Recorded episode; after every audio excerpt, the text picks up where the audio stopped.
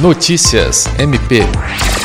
O Ministério Público do Estado do Acre, por meio da Procuradoria-Geral de Justiça, promoverá no dia 25 de janeiro uma reunião para a apresentação dos resultados da gestão 2022 a 2023. O evento, que faz parte do ciclo de monitoramento da gestão estratégica do MPAC, ocorrerá das 8 a 1 hora da tarde no auditório do prédio sede, nas modalidades presencial e virtual. Durante o encontro, o Procurador-Geral de Justiça, Danilo Lovisaro do Nascimento, irá apresentar os principais avanços conquistados a partir de uma atuação proativa e resolutiva, no qual todos puderam contribuir com a instituição.